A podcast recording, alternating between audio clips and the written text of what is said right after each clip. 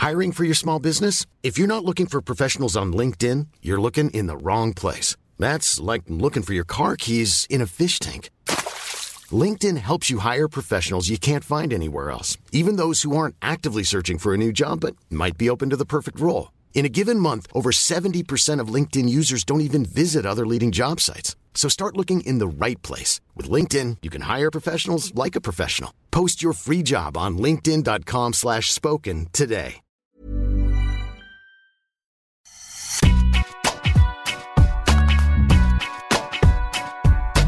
Salut à tous, bienvenue dans Deep Impact, votre podcast tennis quotidien pendant la durée du tournoi de Roland Garros. Chaque jour, retrouvez les débriefs de notre équipe sur eurosport.fr.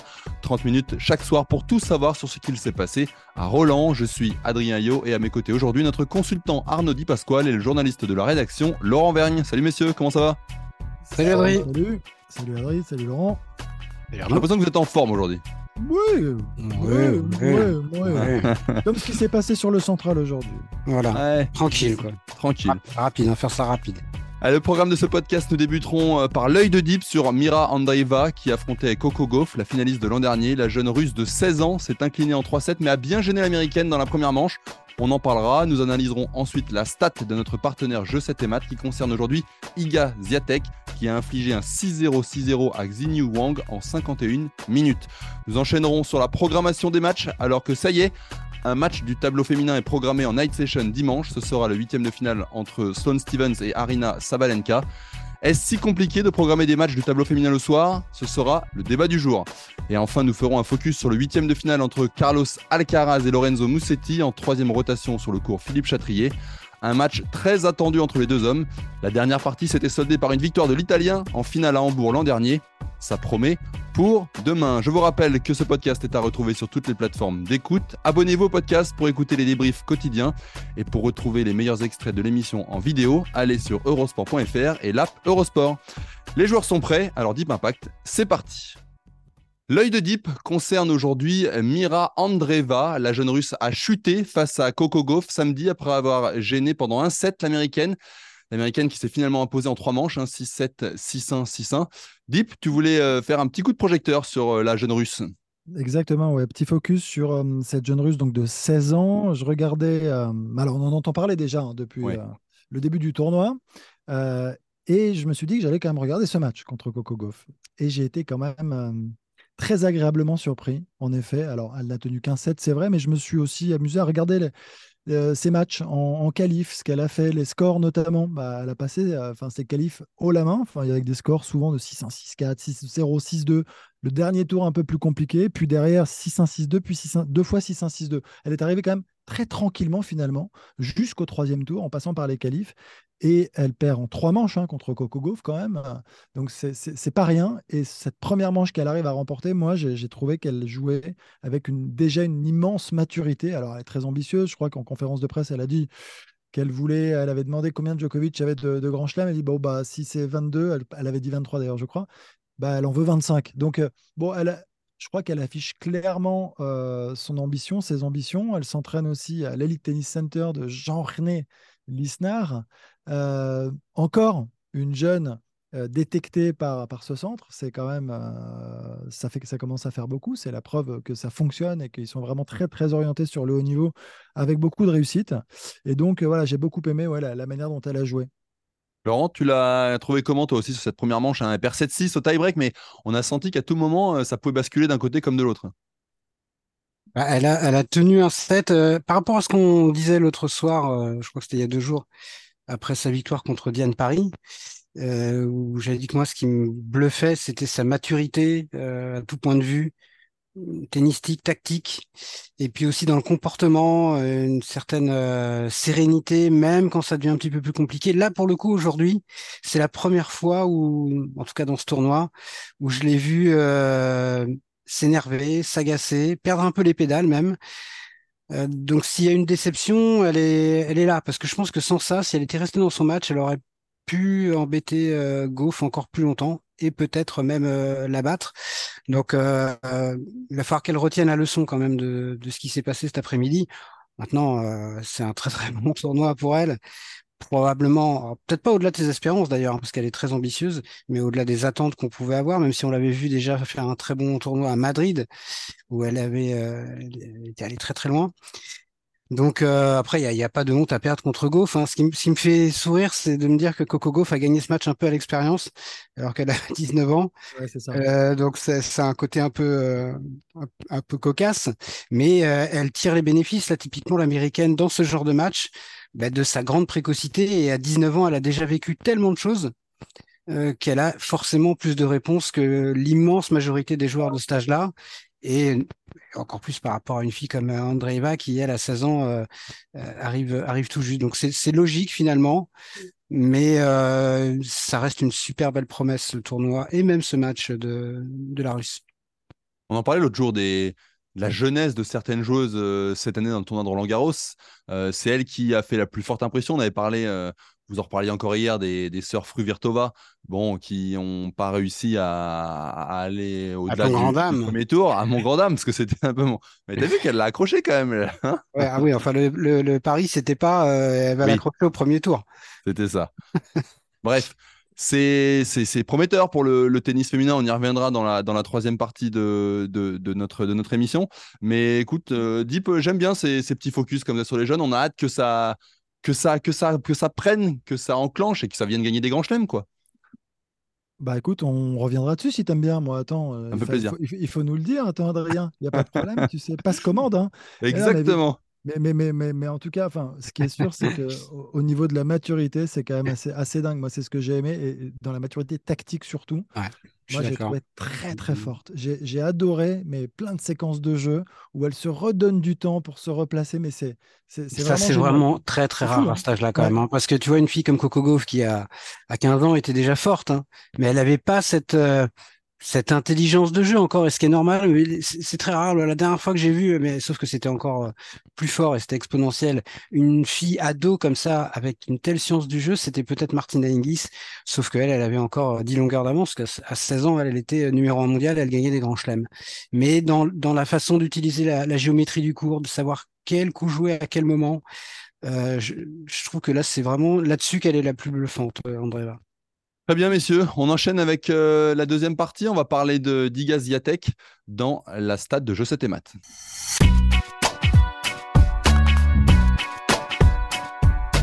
La stat du jour, dénichée par le compte Twitter euh, Je 7 et concerne euh, Iga Ziatek. La polonaise s'est imposée 6-0, 6-0 en 51 minutes.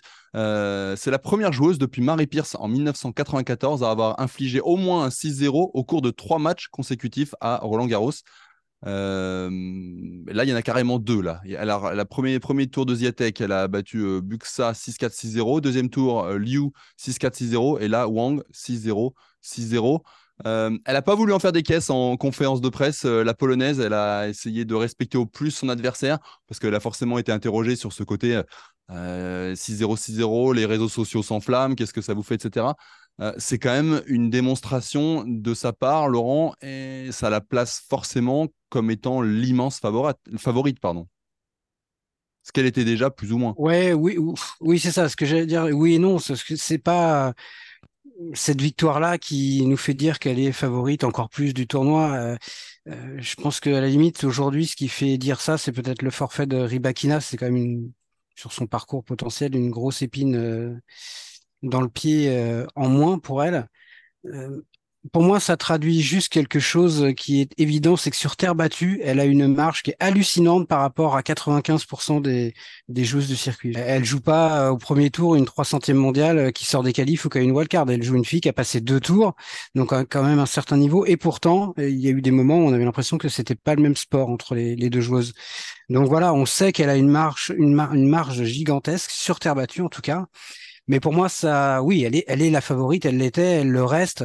Mais ce qui n'aurait pas été normal, c'est qu'elle euh, arrive en deuxième semaine en galérant, en perdant euh, 2-7, euh, en devant s'arracher à chaque match. Donc, euh, ça ne peut pas faire de mal pour la confiance. Mais les, premiers tests ne sont pas encore là. La question, c'est de savoir combien il y aura de tests. Elle joue Tsurenko au prochain tour en huitième, potentiellement Coco en quart. Une Coco qu'elle avait quand même largement dominé l'année dernière.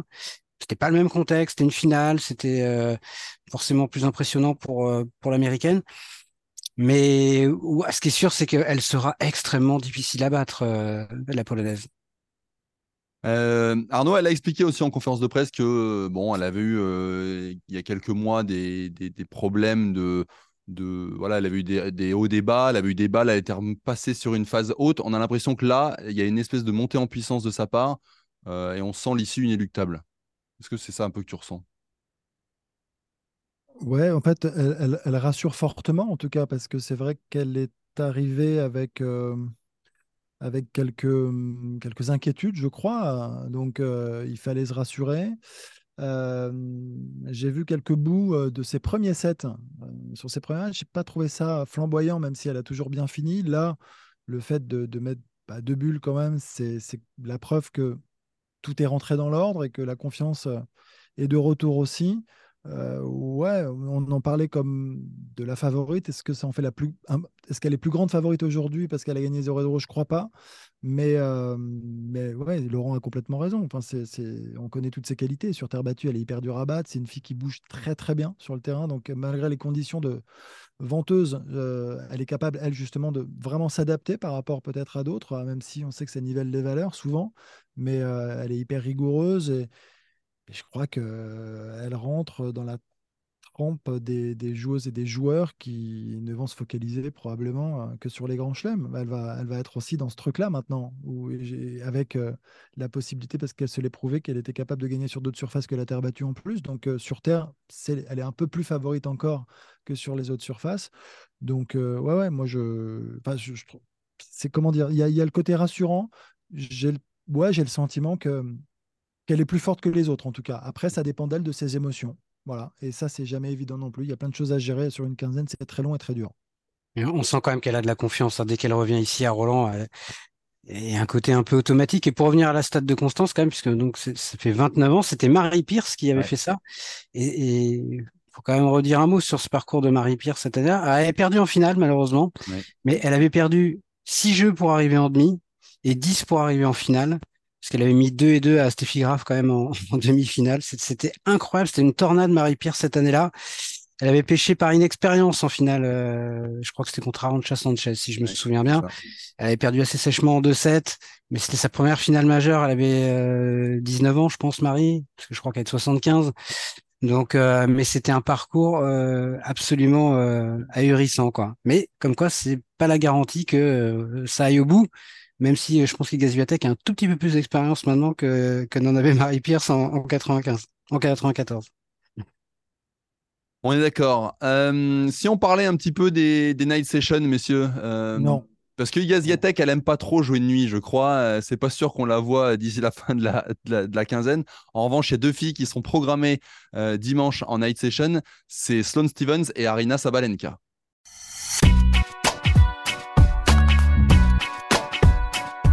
Il a fallu attendre une semaine pour qu'un match du tableau féminin soit programmé en night session. Dimanche, Sloane Stevens affronte Arina Sabalenka en soirée sur le Philippe Chatrier. Pas d'Alcaraz ni Djokovic qui joueront plus tôt dans la journée. Une bonne nouvelle pour l'exposition du tournoi féminin, une décision qui fait parler pour les détenteurs de billets pour cette soirée qui ne voient qu'un match. Mais alors pourquoi, messieurs, est-ce si compliqué de programmer des matchs du tableau féminin le soir? Arnaud. De toute, façon, de toute façon, il ne voit qu'un match, quoi qu'il arrive. oui, d'accord les night sessions, il n'y a qu'un match. Non, mais que ce soit match. les hommes ou les femmes. Sauf que la garantie, ah. euh, quand tu mets des hommes, c'est que tu as la garantie d'avoir 3 sets. Alors que ça peut aller très vite quand ce sont des, femmes. Et, c'est sûr que si tu mets Zviatek, euh, comme aujourd'hui, si tu veux, qui, met une rouste à son adversaire en Combien de minutes ça a duré? 51 50, 51. Imagine un match comme ça en night session. C'est terrible. Non, mais à un moment, euh, au prix des, que coûtent les billets, euh, c'est quand même très, c'est délicat, c'est difficile. Tu peux pas t'engager dans cette voie. Donc, bah, tu mets plutôt des hommes pour cette raison, principalement, me semble-t-il. Laurent? Oui, oui, oui, principalement, oui. Alors, il y a Mats Wilander, notamment sur Eurosport, qui a avancé euh, quelques. Lui, il dit c'est quand même pas compliqué à régler comme problème. Il suffit de mettre un double ou un double mixte euh, en night session.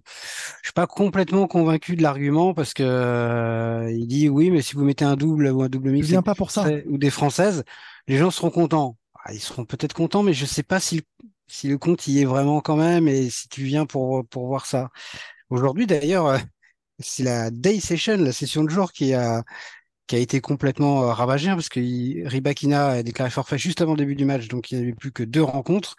Il y a eu Holger Rune euh, qui a passé 3-7 euh, quand même très facile à Olivieri et derrière le 6-0, 6-0 d'Igaz Donc à 4h20, c'était fini. donc ils ont rajouté un double, effectivement.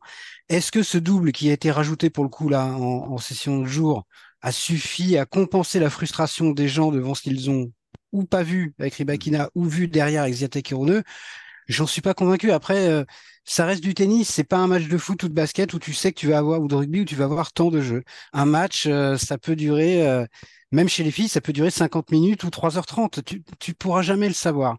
Et chez les mecs, c'est pareil. Tu peux, ça peut durer une heure et quart ou cinq heures. Bah, non, mais c'est ouais, t'as quand même plutôt tu as la garantie d'avoir une heure et demie quand même. Oui, globalement, oui, oui, bien sûr. Oui, non, mais c'est une garantie, c'est une sécurité. Un, match masculin est forcément plus long qu'un. en moyenne, ce sera forcément plus long.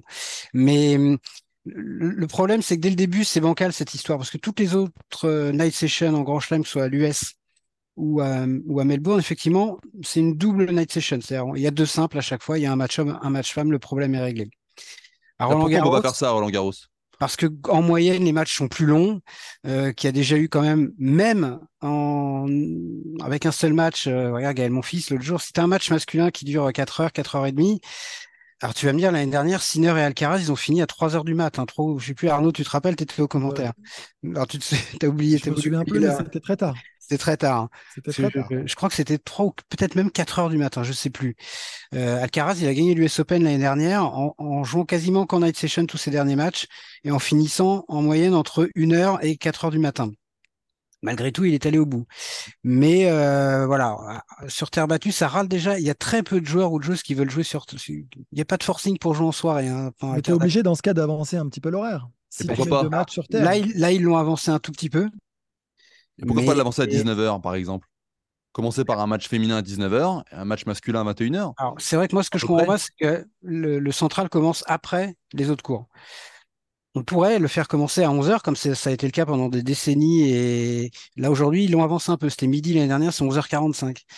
Mais quand même, forcément, cette heure-là, tu, peux la perdre euh, mm-hmm. potentiellement à la fin. Donc oui, ça pourrait être une solution. Mais euh, je sais pas si quand même ça ferait cinq matchs au total sur le sur le Châtrier. J'ai un doute, à mon avis, ça râlerait trop et on prendrait trop de risques à finir euh, quasiment tous les soirs à 2 heures du matin faut pas oublier autre chose. Hein. Il y a la question des transports aussi. À on est à Paris euh, en semaine euh, à minuit, minuit et demi, vous avez plus de métro, c'est fini, donc les gens ne peuvent plus rentrer chez eux. Mmh donc là, tu prends le risque de, finir euh, tous les soirs devant un stade un peu déserté.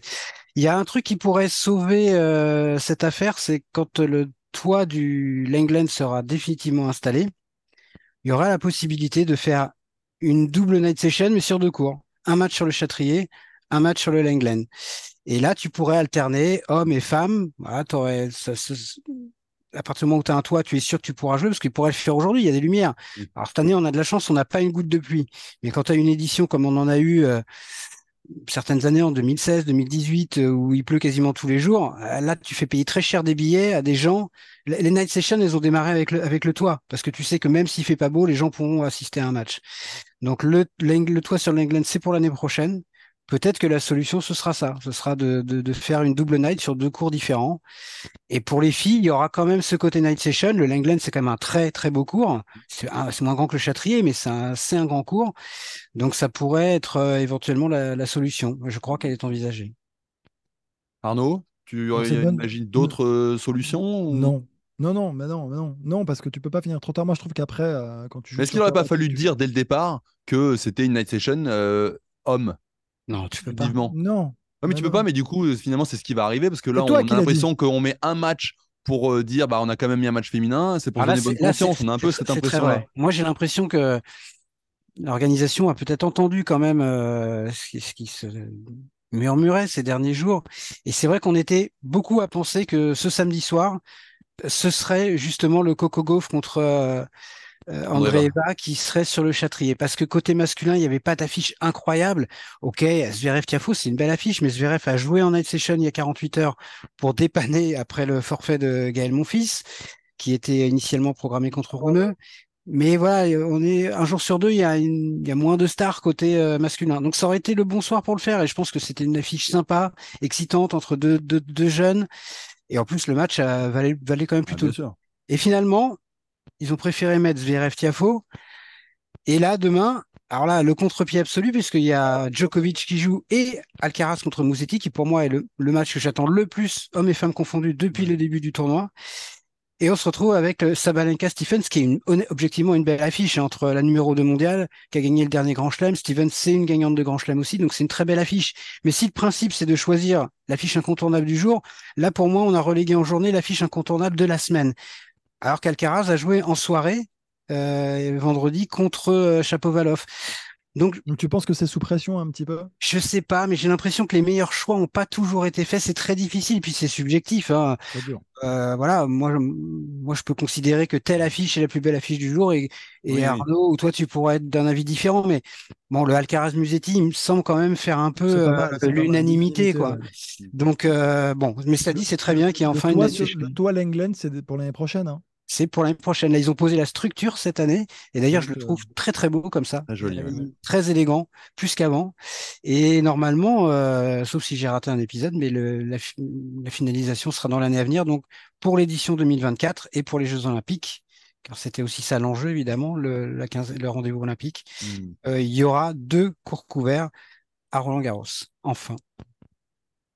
Non, mais ce serait une solution, euh, oui, effectivement, Ouais, qui. c'est une bonne solution. Ce serait pas, on serait pas obligé à chaque fois de se demander quand est-ce que les filles vont jouer en soirée, parce que c'est, ça devient, ça en devient risible finalement. Oui, puis regarde, de, de la même manière, pardon, je te coupe, mais quand tu avais. Nadal et Djokovic qui étaient dans la même partie de tableau, il arrivait qu'on en mette un euh, sur le Lenglen, un euh, sur le Châtrier. Et ça râlait pas, parce que encore une fois, le Lenglen, c'est pas le, le cours numéro 7. Donc, sans, sans vouloir euh, insulter Oui, ce, bien sûr. ce très sympathique cours numéro 7. Mais voilà, et on pourrait faire pareil pour, euh, pour la night session. On pourrait mettre une belle affiche masculine sur le Lenglen pour une belle affiche féminine sur le Châtrier, quitte à faire aller du deux tiers à un tiers. Mais je pense que ce serait quand même plus simple en termes de programmation, il y aurait moins de polémiques. On n'entendrait pas ce, de, de, de, remarques dans les allées où les gens sont énervés d'avoir des matchs qui ne leur plaisent pas. Ou, Ouais, euh, puis- alors après, il y a d'autres possibilités. hein. C'est-à-dire que les personnes qui nous écoutent et qui veulent aller voir un match, il y a beaucoup de billets à la revente pour aller voir euh, l'affiche euh, entre Sloane Stevens Ouais. et euh, Ouais. Sabalenka. euh, qui en dit long malheureusement quand même.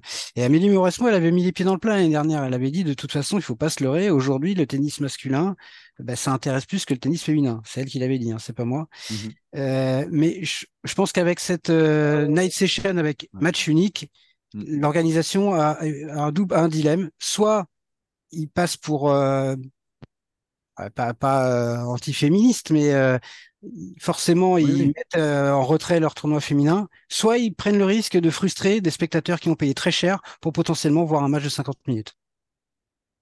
Bon, en tout cas, moi, je retiens ta, solution. Ça me plaît bien. On, la soumettra via Arnaud à, la Fédé. et ça passera peut-être. On passe à la dernière partie, messieurs. On va parler de l'affiche de dimanche.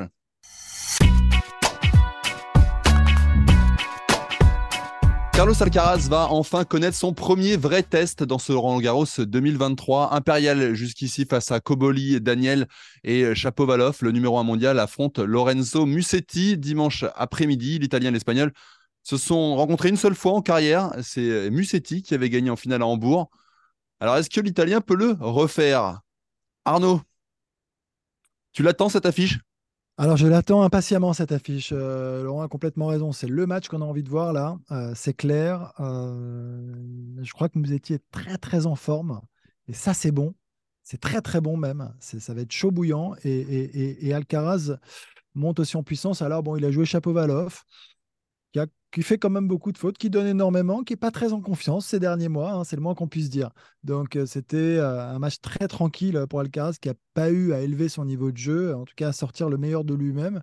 Mais comme d'habitude, très sérieux. Bon, match en 3-7, assez tranquille malgré euh, un deuxième set euh, sur lequel il a été euh, parfois un peu dominé. Mais bon, on sait qu'il y a des fulgurances en face de temps en temps, ça n'a pas tenu. Bon, mais à côté de ça, euh, il y a Musetti qui ne fait pas trop de bruit quand même et, euh, et qui joue l'acier, hein, qui, est très très fort, euh, avec ce revers à une main magnifique, il touche bien la balle, tactiquement c'est très juste, la terre battue, on sent que c'est sa surface, hein, il, est, vraiment chez lui euh, sur cette surface.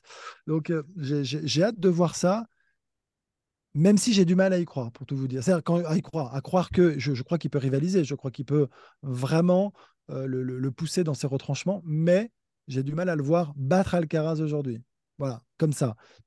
Mais ça va faire, enfin, c'est une affiche euh, absolument géniale entre deux très jeunes joueurs qui vont en plus probablement s'affronter de nombreuses fois dans le futur, hein, il me semble. Donc ça, c'est chouette. C'est peut-être le début d'une rivalité aussi. Laurent, euh, Musetti, il, a déjà embêté des, top joueurs et, Novak Djokovic, pour pas le citer, euh, il y a deux ans à Roland Garros. Il peut venir titiller Alcaraz, euh, Musetti? Alors, je pense que oui. Il y a une semaine, tu te rappelles, hein, il y a six jours, le premier Deep Impact de, la quinzaine nous avait demandé de faire un pari et moi j'avais misé sur Lorenzo Musetti. Alors, d'abord pour aller en huitième, pour y retrouver probablement Alcaraz, c'est le cas. Et honnêtement, je suis un peu comme Arnaud. Je, je, peux pas dire aujourd'hui, euh, je, suis, convaincu qu'il va battre Alcaraz. Il est tellement fort, Alcaraz. Et il, est surtout déjà tellement passé par ce genre de match, alors qu'il a un an de moins, euh, même un an de moins que, que. Mais il a plus d'expérience, plus de vécu déjà. En revanche, je crois vraiment qu'il est prêt à livrer un très grand match et je, pense que si Alcaraz veut gagner, il va falloir qu'il soit à son tout meilleur niveau. Ce qui me décevrait vraiment, et là où j'aurais l'impression d'avoir perdu mon pari, c'est que demain, ils prennent 7-6, 6-1, 6-3, et qu'il n'y ait pas vraiment de match, ou un match pendant un set. Parce que pour moi, sur ce qu'il a montré là depuis le début du tournoi, il doit être capable de proposer autre chose. Et en termes de jeu, et en termes de combat et en termes d'intensité.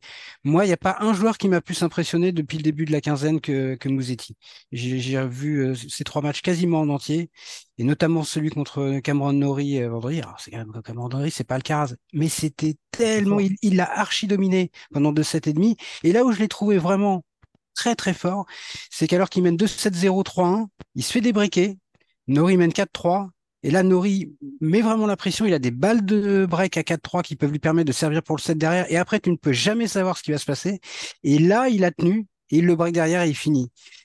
Et ça, il en a parlé d'ailleurs Mouzetti hier. Il a dit que c'était peut-être le truc qui le satisfaisait le plus. C'est plus encore que s'il avait gagné 6-1 euh, troisième set.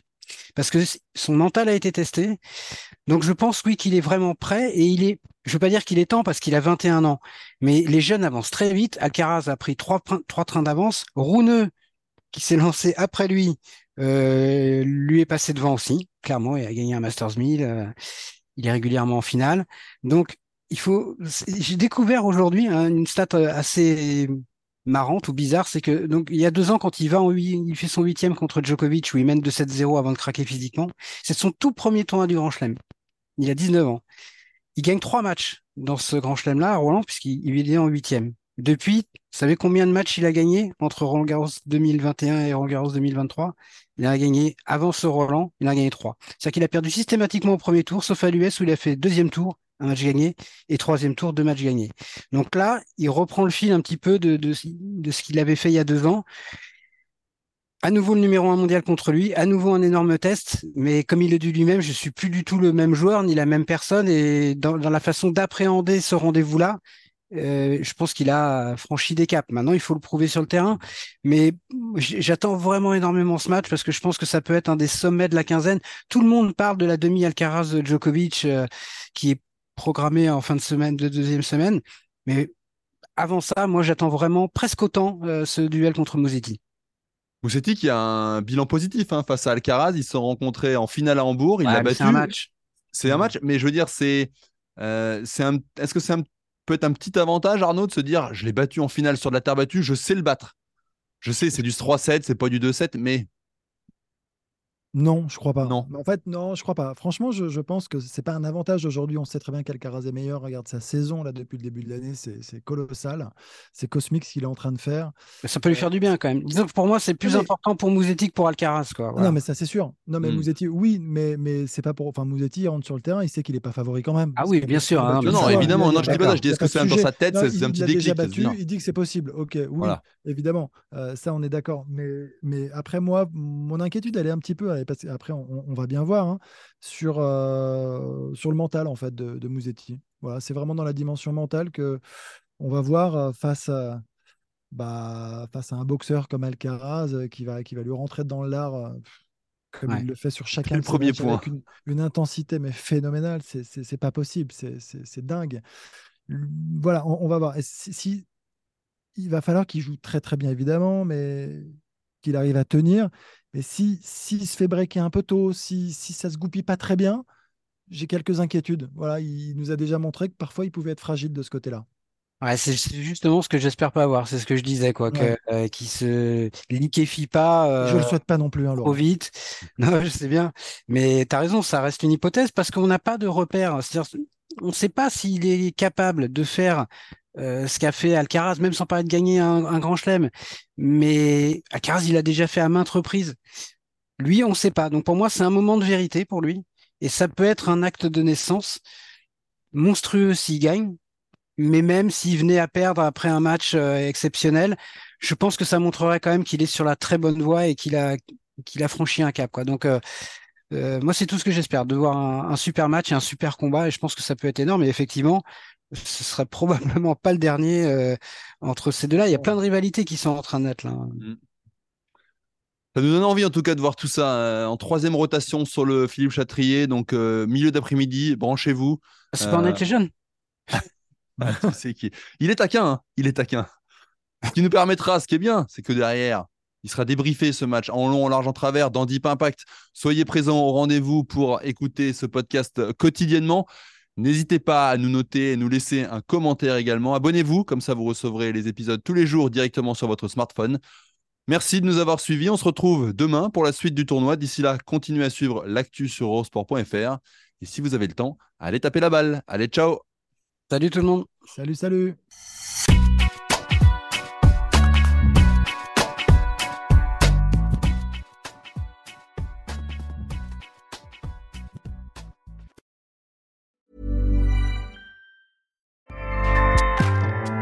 ACAST powers the world's best podcasts.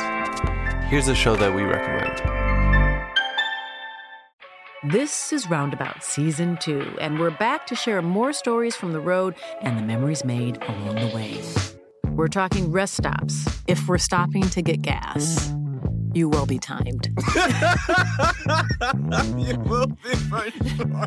Misguided plans. I grew up in the city, so I have like you know, a healthy fear of real extreme darkness. this was like wilderness. A lot of laughs. Y'all weird, but you, yeah, you, you were different. Like you were real different, bro. I can't really put my finger on it. And so much more. Just goes to show that unexpected yeah. things sometimes are the best when it comes to a road trip. Roundabout Season 2, presented by Nissan, is live now with new episodes rolling out every Thursday. Listen and subscribe wherever you get your podcasts.